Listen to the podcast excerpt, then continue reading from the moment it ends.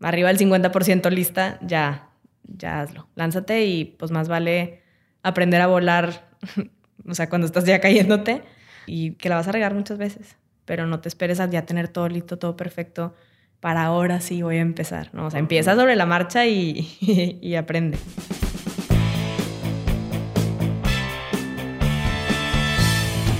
Bienvenidos a Crear o Morir, el podcast donde platicamos con personas que se han atrevido a crear su propia forma de ver el mundo. Esto sin morir en el intento. El día de hoy tenemos el gusto de presentarles a Anatere Canales, emprendedora regiomontana, la cual busca contagiar su pasión por el arte en distintas texturas, diseños e infinidad de colores. Les platico. Anatere es pionera en plasmar sus pasiones en productos como son fundas para celular, laptops, mochilas, llaveros, zapatos, blusas, en fin. Ha colaborado en distintas campañas con marcas como Imagine Comunidad Corden y con autos de Lincoln, entre otros proyectos. Cada uno de sus productos son 100% hechos a mano, piezas únicas en su tipo, buscando transmitir sentimientos historias e ideas, siendo así una obra de arte.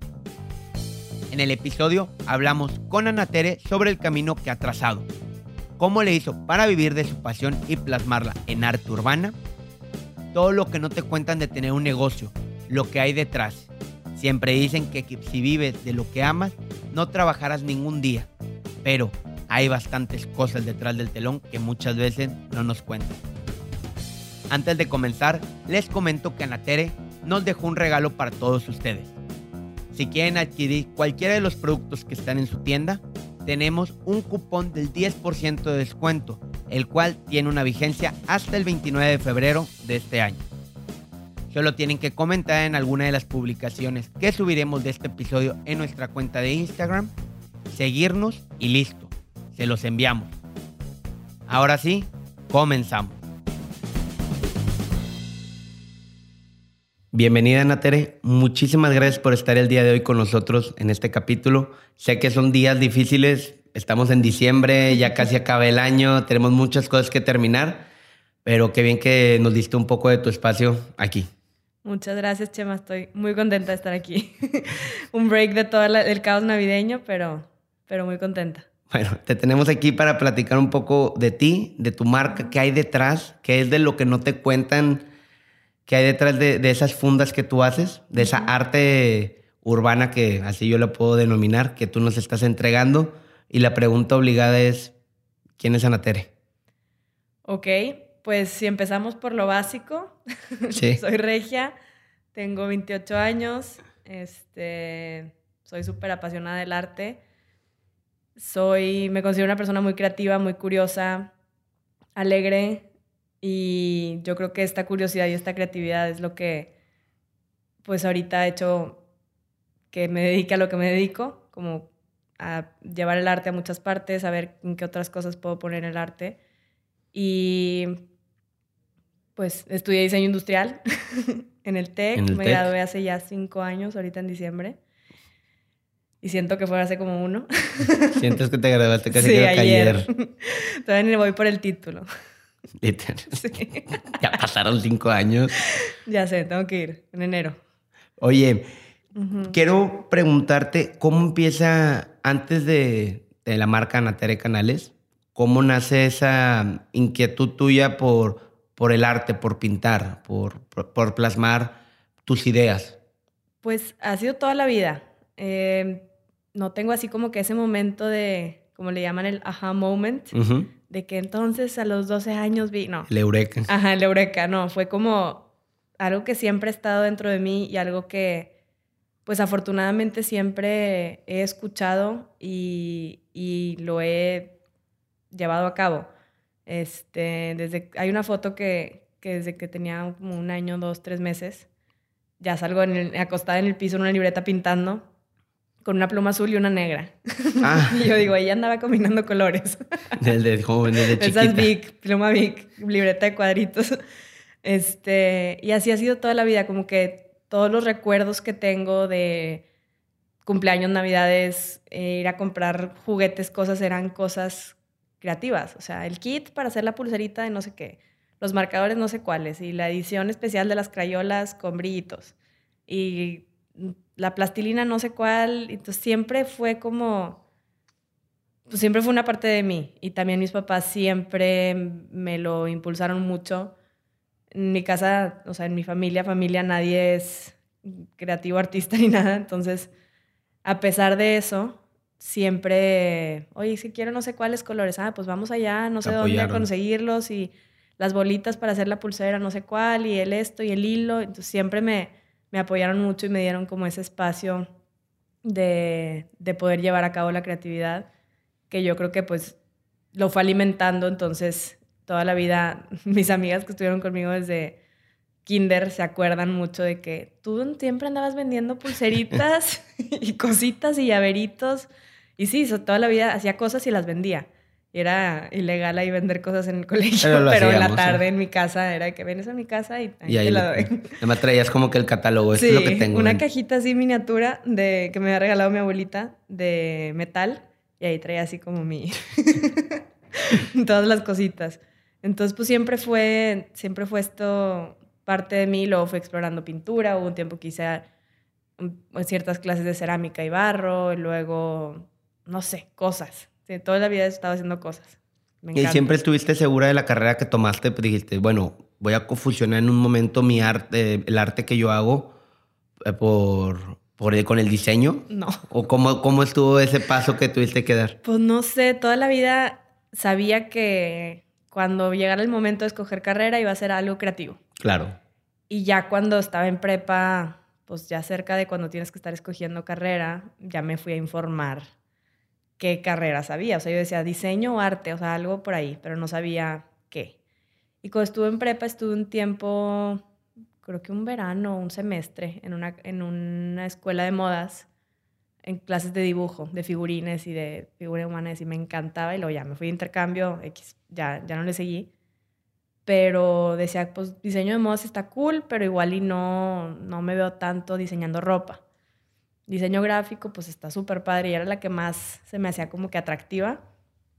Pero decía, es que luego tienes, a mi, a mi parecer, pocas salidas de, o sea, te dedicas al diseño gráfico o al diseño gráfico.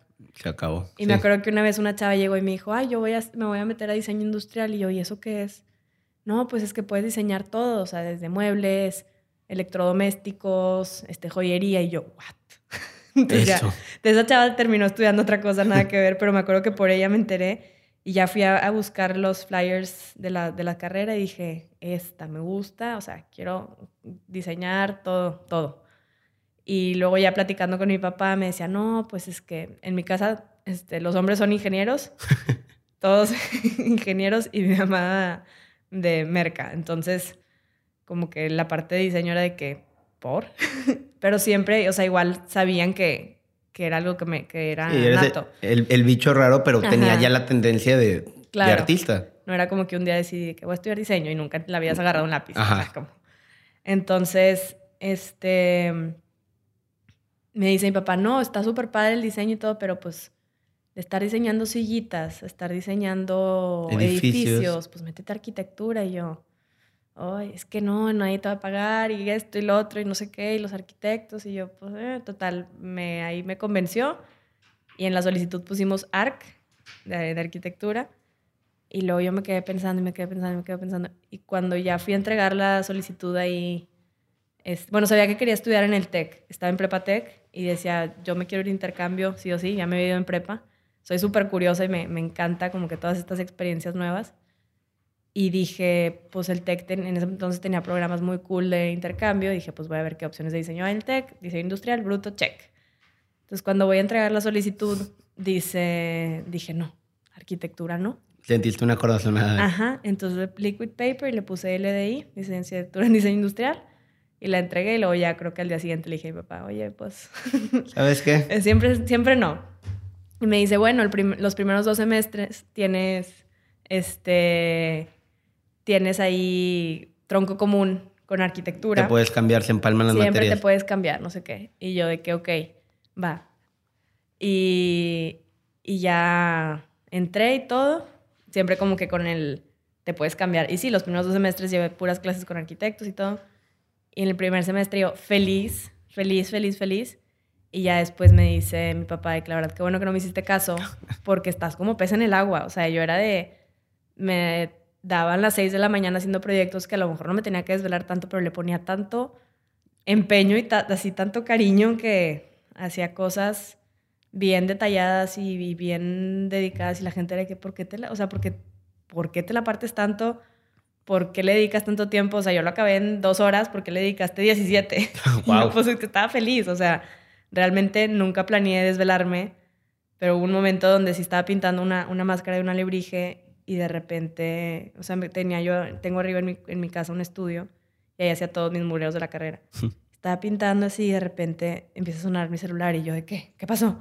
La alarma para levantarme. No. Así, o sea, se me fue, se me fue la noche y yo, ¿what? o sea, ya muere en vivo. Y cositas así que, que me empecé a dar cuenta de que sí me gusta muchísimo la parte del diseño, el arte. Pues yo creo que todo termina siendo lo mismo. O sea, a lo mejor lo podemos catalogar diferente, pero termina siendo una expresión creativa.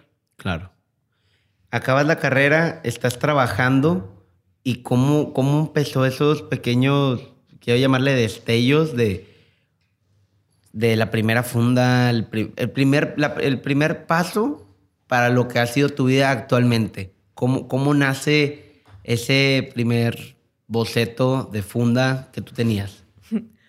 Pues mira, algo adelantando, digo, atrasándome un poquito más a lo que preguntas mis papás son emprendedores y ya tienen como 15, 16 años con su negocio. Y mi hermano mayor también. Entonces me decían, cuando yo me iba a graduar y que en qué trabajo y todo, me decían, pon tu negocio. O sea, es, es lo mejor que puedes hacer. Y yo decía, ok, pero no tengo idea. O sea, no tengo un producto que me encante. No voy a poner un negocio nada más porque, ay, es negocio vender X cosa. O sea, qué triste. Si no te apasiona, no lo ibas a hacer. yo de que no, la verdad, cero que me llama la atención. No, o sea, y yo estaba terca que quería, así mi plan, según yo me iba a graduar. A ver. Iba a aplicar para una firma de diseño que tenía de que en Nueva York, en Alemania, en Dubái, en no sé dónde.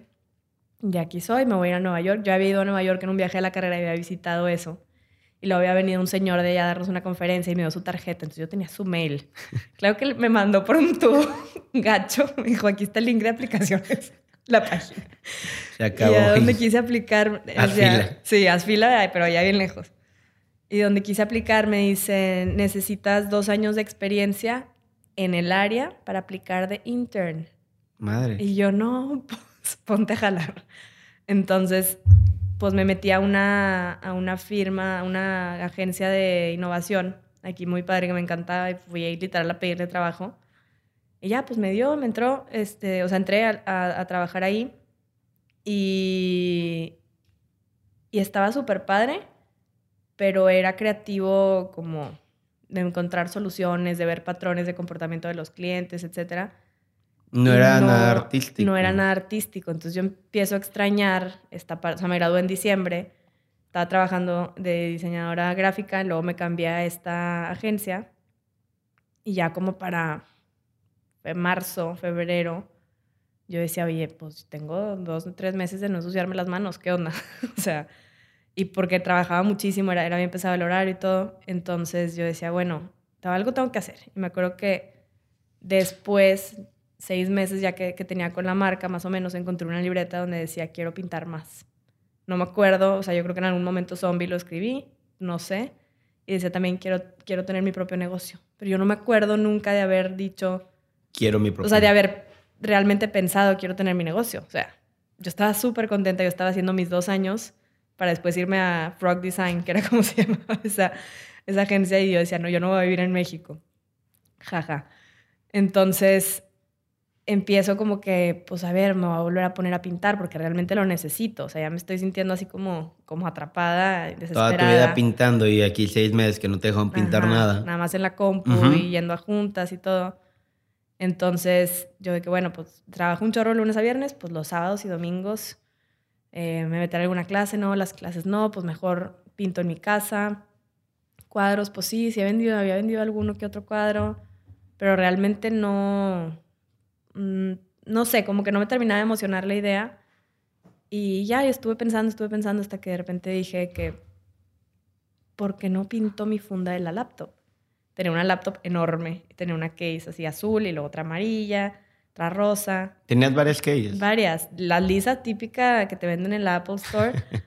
Eh, no había más opciones. Entonces yo dije, y también de celular tenía muchas, pero ahí sí era más, o sea, había más opciones. La que parecía el pinta uñas de Chanel, la de la Navidad de no sé qué, la que sea la aguadita, la otra, la que tiene hoyos, la que no tiene hoyos, o sea, tenía miles. Y luego una amiga cambiaba de celular y me heredaba todas, y luego yo cambié de celular y se las heredaba a la otra amiga y así se iba haciendo el...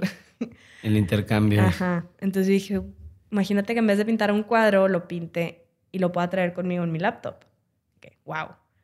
Y como que se sintió bien, o sea, como que realmente fue así mucha emoción que dije que va, o sea, algo tengo que hacer, no tengo idea cómo, ni de qué material, ni si realmente venden las fundas, porque eran esas como acabado así mate, como de gomita. Sí, sí. Y pues esas no se pueden pintar, entonces yo de que, ok, no tengo idea cómo, pero me la imaginé, la visualicé y dije, va, me emocioné muchísimo, lo tengo que hacer. Entonces empiezo como que a buscar proveedores de fundas transparentes, a ver qué onda, sí, no, de un material, de otro, aquí y allá, y empiezan a llegar y pues las empiezo a pintar, pero unas las chamuscaba todas, o sea, Prueba y error. me puse a ver realmente en Instagram, en Pinterest, en Internet, o sea, en Google, y no había nada así, o sea, no había nada de que fundas pintadas a mano, hand painted cases, eh, art cases, o sea, realmente no, no había, yo dije que pues o es súper buena idea, porque nadie lo está haciendo, va a ser la primera, o es una pésima idea porque alguien ya lo hizo, no le funcionó, no, no se puede. Pero yo realmente estaba jugando, o sea, yo estaba muy contenta en el trabajo donde estaba, me estaba gustando mucho. Y de hecho en esa agencia también tenían oficinas en Toronto, en no sé dónde. Y así. Ah, yo decía, bueno, pues estoy aquí un rato y luego pido que me cambien, según yo. sí. Ajá. Entonces empiezo a hacer así como que mis pruebas y todo y les empiezo a contar a mis primas y a mis amigas y todo. Y, entonces los veían, las veían un juevesitos. A ver, ten esta, esta, esta, tú esta. Y las la próxima semana o en dos semanas me enseñan a ver cómo, cómo está. No, pues una toda despintada, una más o menos, otra se aguantó súper bien. Y así me fui haciendo pruebas y cambiando materiales, investigando. Este, literal, o sea, mi investigación era probar y, y a ver si no se quita. Total, ya llegué a un, a un producto que yo dije, oye, pues esto está cool, o sea, porque aparte le estaba contando a gente y decían, oye, yo quiero una. Y yo, pues no sé si las voy a vender. Ah, primero era para ti, era... Sí, sí, sí, era como para desahogar toda esta energía creativa que traía y que, que, necesitaba pintar. Entonces, pues me voy a entretener haciendo algo que me rete. Y en la carrera era así, o sea, ahora vas a aprender a soldar, ahora vas a aprender a hacer cerámica, ahora madera, ahora no sé qué, entonces me encantaba. Y, me puse a hacerlos y todo, y de repente, oye, yo quiero una, y mi hermana y mi mamá también, y luego la prima también. Y así fui empezando, y pues abrí una cuenta de Instagram, empecé a subir fotos fatales, fatales. ¿Siguen las fotos ahí en la cuenta? Sí, claro, no las he querido borrar porque... Hasta abajo. Sí, sí, un día que estés aburrido y en una fila scrolleando, te vas a reír. Y, y haz de cuenta que ya, pues, eh, apliqué para el mercado de diseño, que en ese entonces era como, wow. sí. Y me dijeron, va, ok, eh, felicidades, ha sido aceptada, no sé qué, es el sábado y era lunes. Y yo, madre. Ah, y esa semana no dormí, o sea, manda a hacer tarjetas de presentación y manda a hacer, no quería yo la típica mesa Costco este, con un mantel blanco, entonces mandé a hacer una mesa de madera y una cosa atrás y el logo cortado y entonces, según yo, tipo la superproducción, claro que veo las fotos y yo, Nada que ver. Están, están arriba todo. Sí, todo, me voy a poner a investigar. Todo el material está ahí arriba. y, ya, pues así fue. La gente empezó a conocer todo lo que yo había preparado de stock.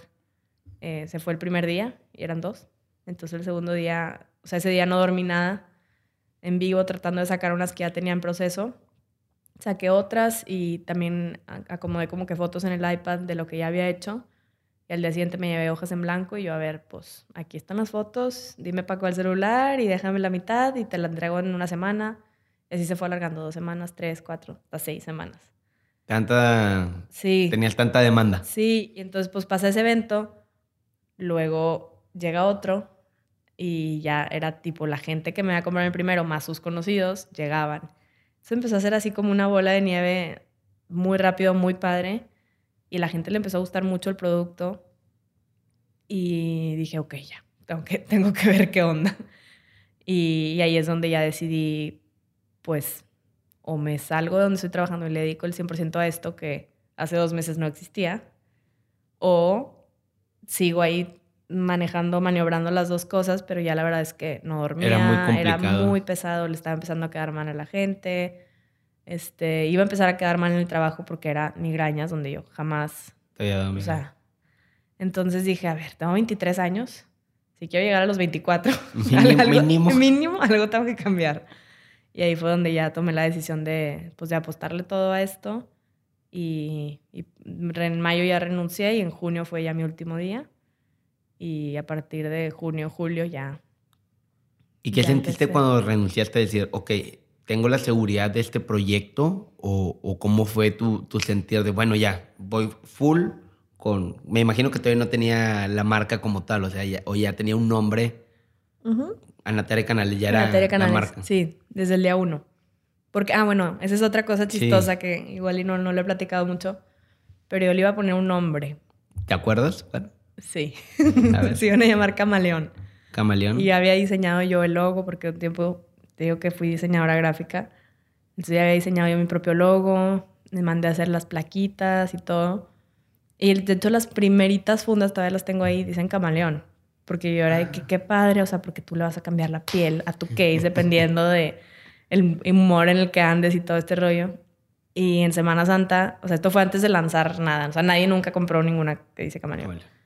Y mi hermano mayor, Sergio me dice, ¿qué, ¿qué le estás tirando con camaleón? O sea, ¿quién te dice así? ¿Por qué? Y yo, no, pues es una marca. Y me dice, a ver, es arte. Tus cuadros los firmas como Anater Canales, ¿por qué no firmarías esto que también estás pintando a mano con tu nombre? Y yo, nadie va a querer traer mi nombre en su celular.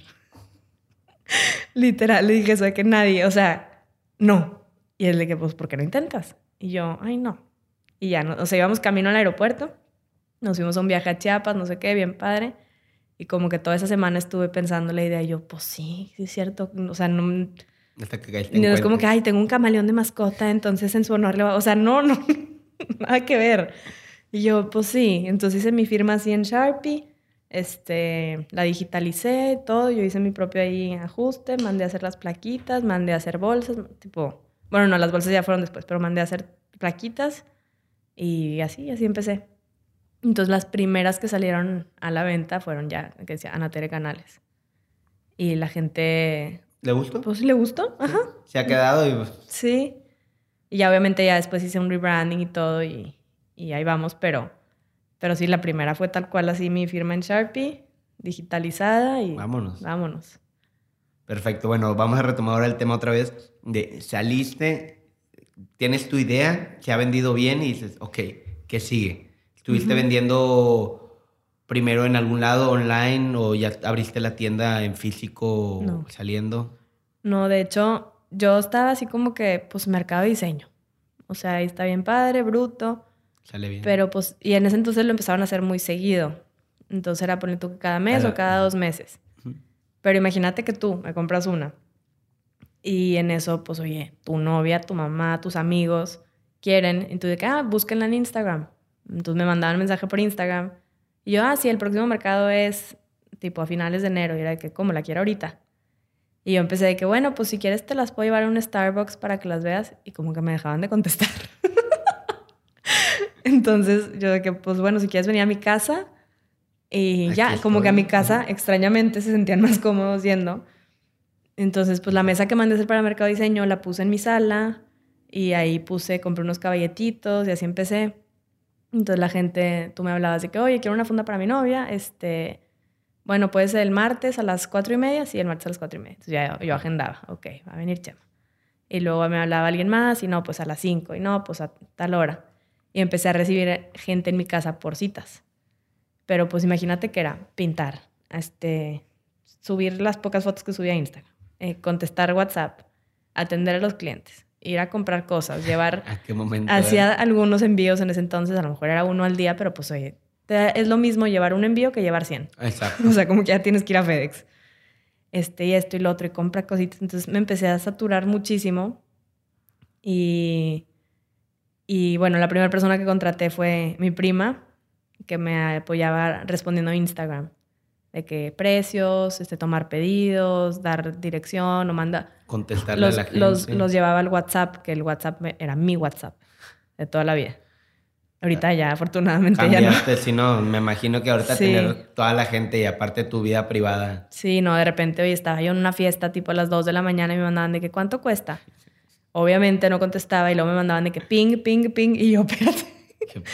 Entonces sí, como que se empezó a volver un poquito invasivo y también yo empecé a no poder contestar y ya fue donde después ya hice el cambio y dos celulares para, pues para también que esté alguien todo el tiempo dando, dando buen servicio y no yo cuando pueda salir de juntas y etcétera contestar.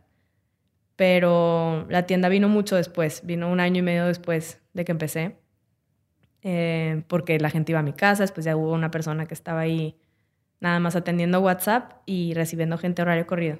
Madre. Pero, ajá, entonces yo ya estaba arriba pintando y ya, pues nada más ahí estaba la gente comprando.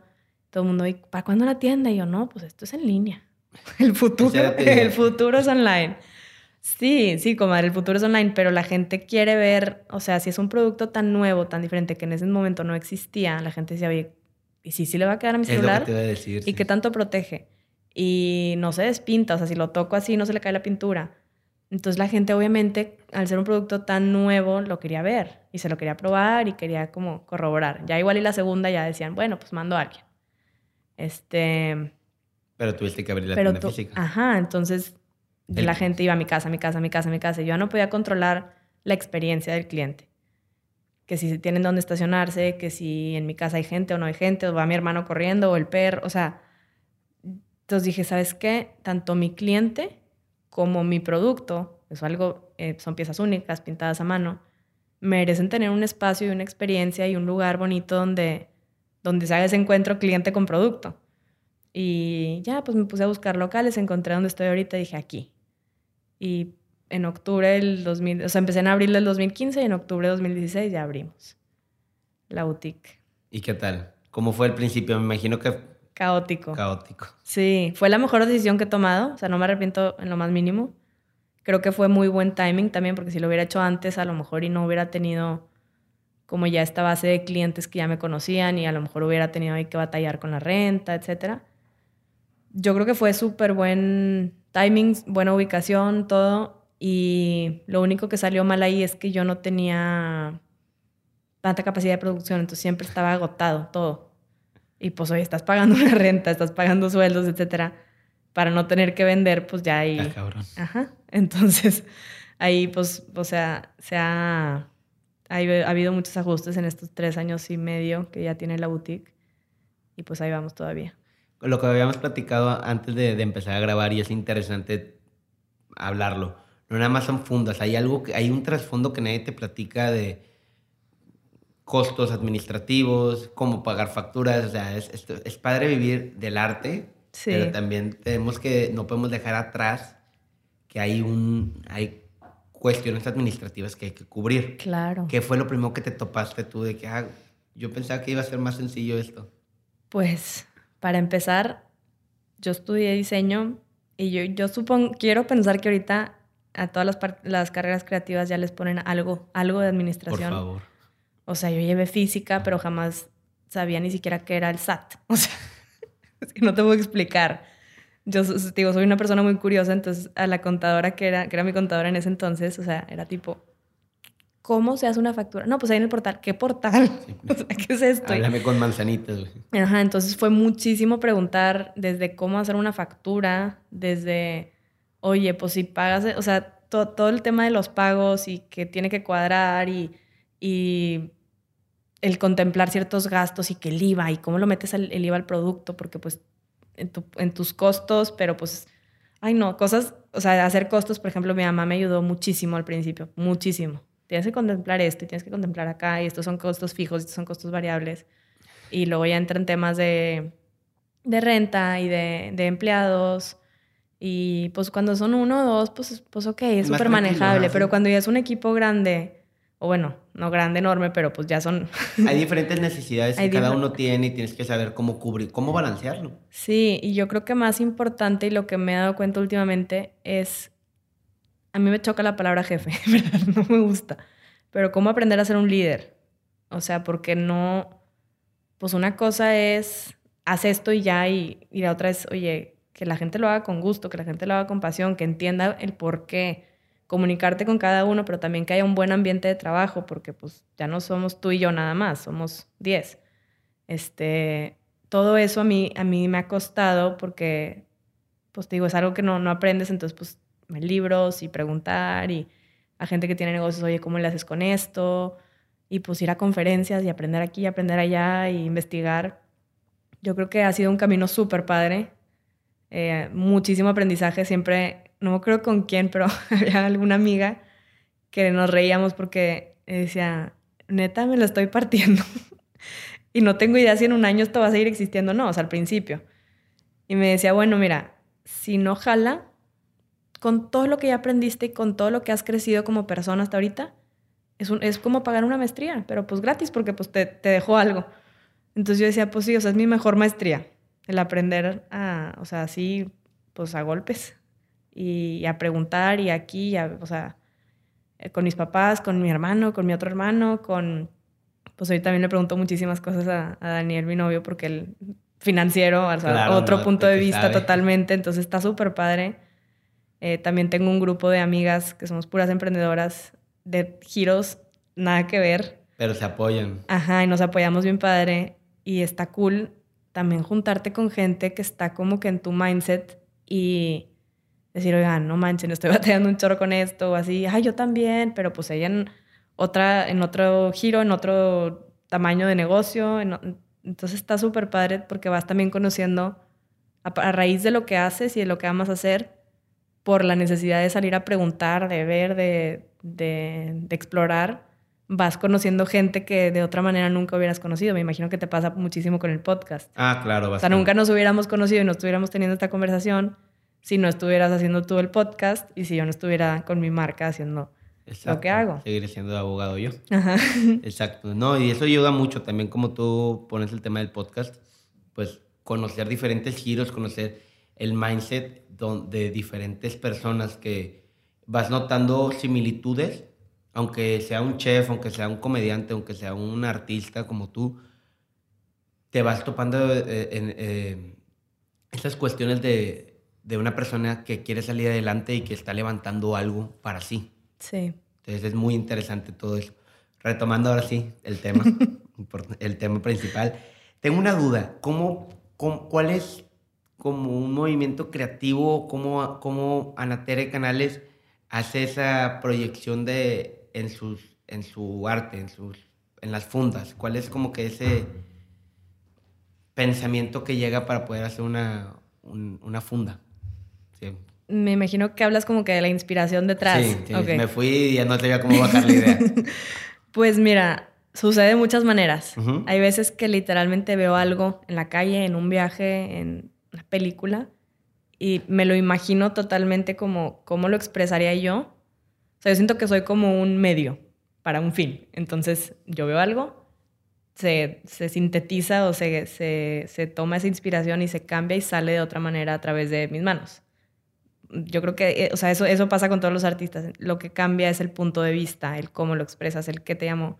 Podemos ver los dos del mismo árbol y, y, a ti te va a llamar la atención la forma de las hojas, y me va a llamar la atención, no sé, a lo mejor los colores o la textura. Entonces, cómo cada quien interpreta lo que está, lo que está viendo y el, y el cómo, cómo, los, cómo sale a través de sus manos es, es único. Entonces, me inspiro mucho en mis viajes, me inspiro mucho en ideas o cosas, en temporadas o en eventos. Y luego hay otras donde digo, la verdad es que nada más me gustó mucho cómo se ven estos colores y estaba, estaba ahí jugando. jugando y me encantó el resultado y, está cool.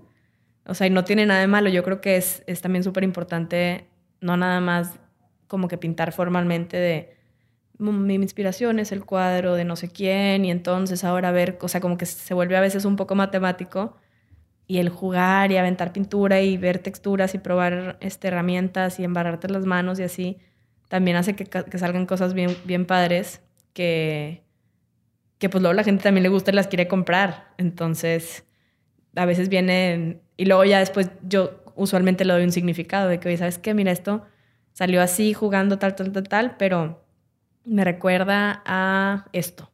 Y así es como les pongo los nombres. O a veces que sí viene, o sea, como que de aquí para allá o de allá para acá. A veces que sí viene de que, oye, ¿sabes qué? Esto me inspiré en una ciudad donde viví en Italia y pues por eso se llama Torino, por X y Y. Muy bien. Y ahorita, ¿cómo vas con todo el movimiento que había una pregunta que te habían hecho que me, me, gustó muchísimo de cómo mover todo lo, la inspiración tuya en el arte que haces en las fundas con, con todo lo, con lo nuevo, con, lo, con la moda urbana que hay actualmente. ¿Cómo mezclarlo? Sí, como, sí, como los nuevos diseños, de dónde mezclar todo lo que está sucediendo ahorita para poder Ah, bueno, esa es, esa es otra de las que te decía que me inspiró a veces en las temporadas. Por ejemplo, la última colección que saqué se llama Sweater Weather. Okay. Y ahí sí dije, o sea, totalmente mood, otoño-invierno, cozy, este, o sea, rico. Y, y, ahí fue donde empecé a sacar la paleta de color y todo. Y pues tiene que ver, obviamente, con, con lo que estamos viviendo.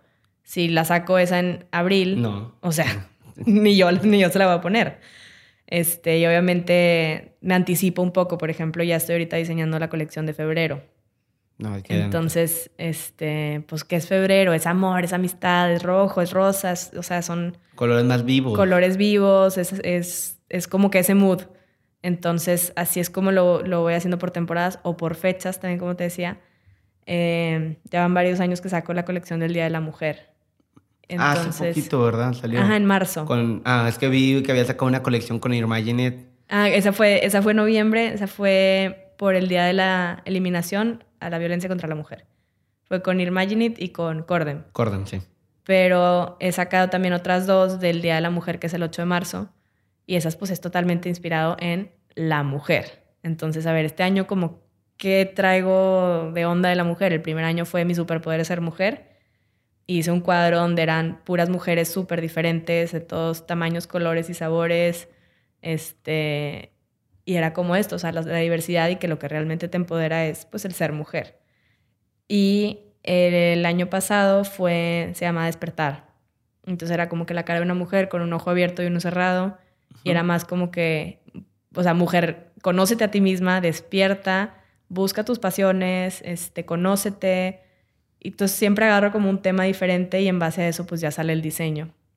Y este año para marzo no sé qué voy a hacer todavía, pero... Tenemos tiempo. Algo vendrá, sí, tenemos mucho tiempo. También has hecho otras colaboraciones. Hace poquito vi una, una camioneta que, que tuviste que pintar toda la camioneta. Sí, estuvo cool. ¿Cómo, fue? ¿Cómo fue la experiencia? Eh, pues me hablaron eh, de Lincoln, la marca. Me dijeron, oye, estaría bien padre que intervinieras una de nuestras camionetas. Y yo, ok. sí, claro. No te voy a cómo, pero claro. Entonces, pues dices que sí, te avientas y luego ya los comos van saliendo.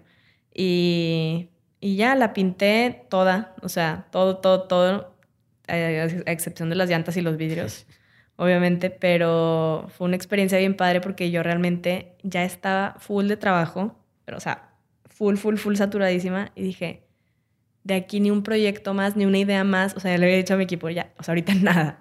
Y en eso me hablan de Lincoln y yo, ok, sí.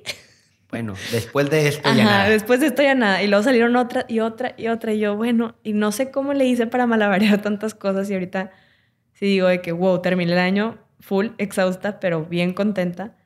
Y, y, la de Lincoln, pues fue totalmente un reto, una superficie que jamás había pintado. decir, los colores que tienes que usar, también la, la textura de la de la pintura que tienes que usar porque es un material completamente distinto al que has trabajado. Sí, es una dimensión, o sea, el, tamaño de la superficie, las formas, el, oye, súbete una escalera y pinta el techo y te duele la espalda. y luego agáchate y pinta abajo ahí cerquita de las llantas y, o sea, todo eso, el cofre también, pues tienes que, que malabarear ahí. Y, y estuvo bien divertido porque me dieron el tema, me dijeron, de preferencia inspírate en algo del mar. La camioneta que pinté se llama Nautilus y se expuso en un evento que se llama Cocina del Mar. Entonces, como que, pues del mar. Claro. Y yo, bruto, del mar, pues pueden ser mil cosas, puede ser una playa, puede ser las olas, puede ser, no sé, tipo literalmente cocina del mar y camarones y pulpo cocinados, o sea, cocidos. o yo, pues me encantan los colores, entonces yo no, un arrecife, corales, colores vivos, fosfo, y así fue como le hice. Y realmente yo traía la idea en mi cabeza y, y la gente que, que estaba ahí conmigo y que me estuvo ayudando en el proceso y que estuvo ahí me decía, ¿pero qué vas a hacer? Y yo, pues es que aquí está. Me decían, bueno, ¿por qué, ¿por qué no lo dibujas? O sea, ¿por qué, ¿por qué no nos enseñas? Entonces ya en, en, una de esas, entre que la fondí toda de, de agua, a que realmente le di las, la, la profundidad de, pues de que fuera más profundo abajo y más claro arriba, y los peces y las plantas y los corales y todo, me fui a un viaje a San Diego y en el avión la, la dibujé toda. Yo aquí va más o quiero, quiero más o menos como que es este estilo.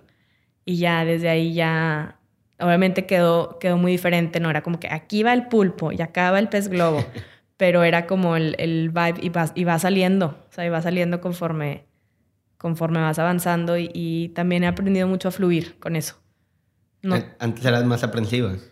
Pues sí, o sea, como que, oye, ¿y cómo va a salir? ¿Y cómo le tengo que hacer? ¿Y en cuánto tiempo? Yo, yo le di a, a las personas de Lincoln un margen de tiempo un poquito más, más sobradito pero realmente yo decía, no sé si para ese entonces no la voy a haber terminado sí. Entonces le metí turbo los primeros días y luego ya fui de que, ok, ya, ya voy viendo cómo, cómo va saliendo y sí la entregué antes de lo, de lo acordado. ¿Y esa camioneta, primero, cuánto tiempo te tardó pintarla toda? Como unos 10 días. En días, 10 días. Sí, sí, 10 días. Y había días donde era de las 7 de la mañana ya estaba pintando y pues hasta las, no sé, 6, 7 de la tarde. O había días que era tipo de 9 a 4. ¿Te sentías más inspirada o tenías más tiempo? Sí, o de repente, oye, ¿sabes qué? Le doy de 7 y media a 1 y media porque luego tengo juntas. Pues tenía que seguir trabajando. Sí. Entonces, casi siempre, o sea, casi todos los días que le dediqué era todo el día, pero variaba. ¿Y esa camioneta dónde está actualmente? Ahorita no sé. ¿Pero dónde la Pero la expusieron en Punto Valle.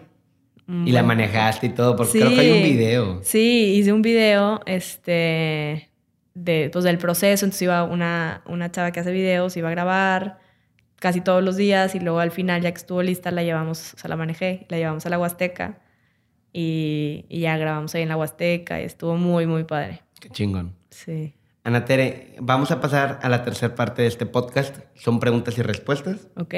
Contéstalo como tú quieras, lo más abierto que, que te sientas y puedes explayarte todo lo que quieras. ¿Qué es lo que más valoras de una persona?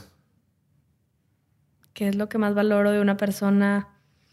Yo creo que la actitud, totalmente. La actitud, sí. ¿Tienes alguna filosofía o un lema de vida? Vívelo. Vívelo. sí, o sea, lo que sea que estés pasando, el, retos, alegría, cosas difíciles, vívelas, o sea, no, no, te, no trates de ya brincarlo, sino vívelo intensamente, lo que tengas que vivir, y nunca te vas a quedar con, pues con el, ay, ¿qué hubiera pasado? Ay, no lo aproveché o no lo, no lo viví. Sean cosas buenas o cosas malas, vive. Hay que vivirlas. Sí.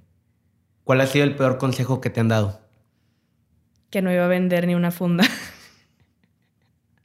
Te querían matar el gallo desde un principio. Sí. Sí, de que no, es que eso no, no, o sea, no te va a dar dinero, o cuántas vas a poder hacer al día, o la gente no las va a comprar yo sé que lo hacían por, por protegerme, como, ay, no, no vayas y te estampes, pero, pero sí.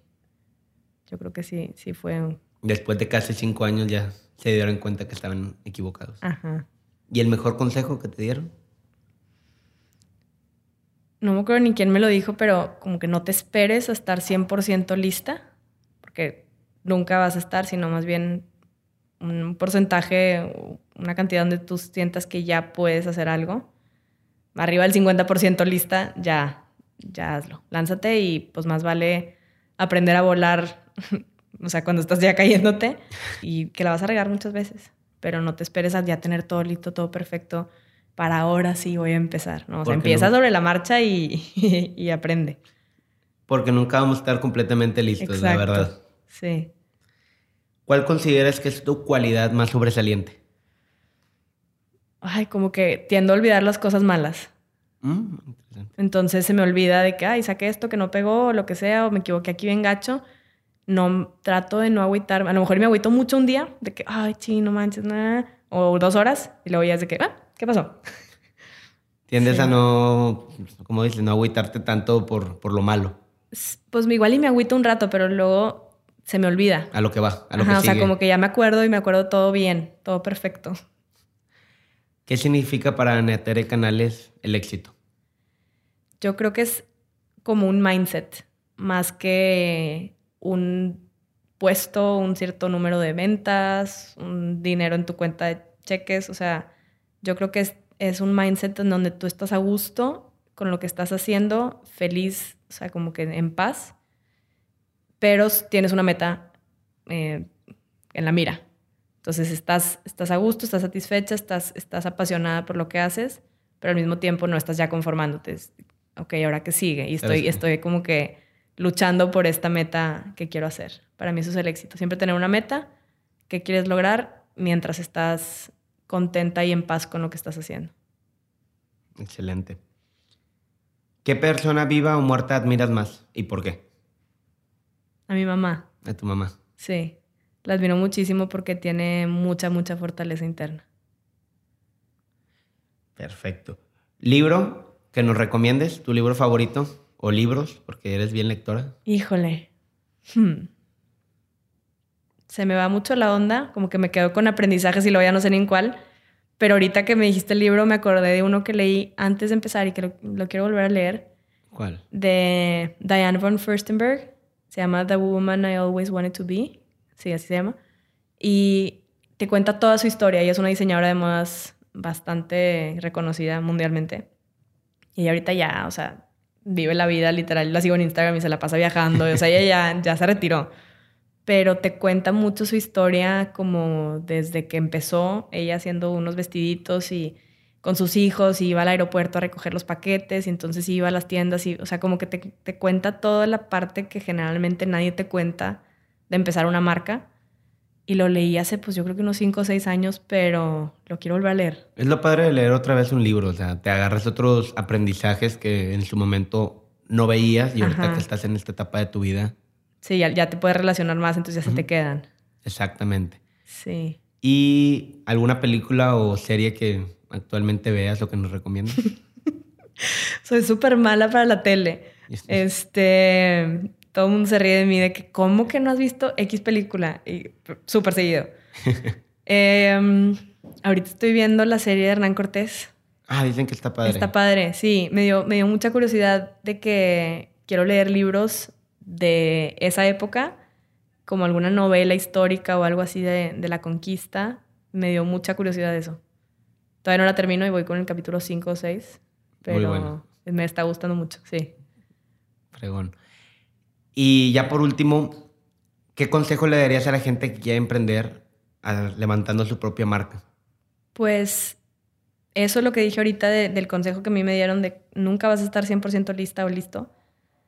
Asegúrate, eso sí, súper seguro que te apasione, porque te dicen, si haces lo que te apasiona, en ningún día de tu vida vas a trabajar. Claro que no, trabajas el triple y trabajas 24/7 porque te importa tanto y porque eres 100% accountable y 100% responsable de lo bueno y de lo malo. Entonces traes un, o sea, un drive impresionante que al estar haciendo, o sea, un trabajo 9 to 5, como dicen, pues sales a las 5, a las 6 y, ya, o sea, apagas el switch y cuando estás en tu pasión nunca apagas el switch.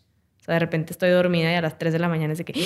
Se me olvidó no sé qué, o pudiera hacer un diseño, o sea, como sueño con diseños también entonces, pues es, pesado. Hay veces que es de que ya, pero si te apasiona y, realmente dices esto, no, o sea, si, si pudiera hacer un reset y decir, a ver, tengo todas las opciones del mundo, ¿a qué me quisiera dedicar?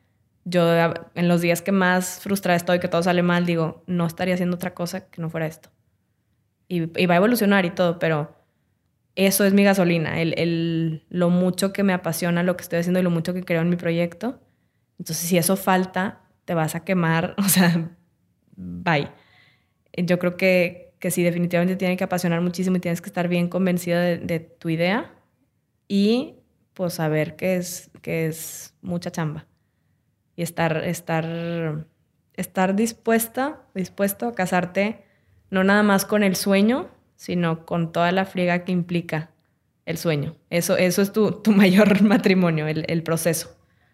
El sueño, pues bien padre, todo el mundo dice, yo jalo, sí.